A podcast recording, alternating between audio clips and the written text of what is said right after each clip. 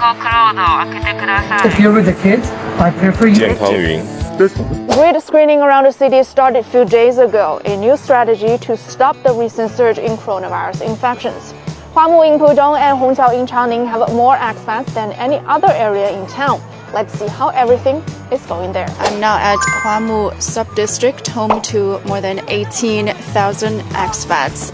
Two lanes have been set up for people to get tested. enter your name and some information. Police officers are helping expats access the QR codes on the Jiankangyun app in advance to speed up the process. Uh, no, it's okay. It's testing time, so we have to be cooperative. So uh, everything is put in place to ensure our safety. No, actually, I don't like going out much.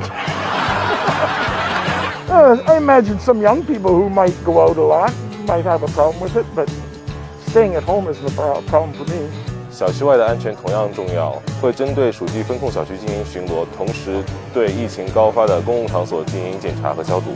Here at Hongqiao Subdistrict, where 20,000 foreigners reside, expat volunteers who speak Chinese and English are assisting police officers to provide guidance for those about to be tested.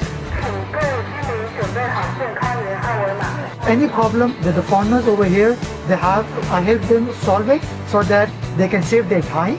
The process of COVID testing can go smoothly.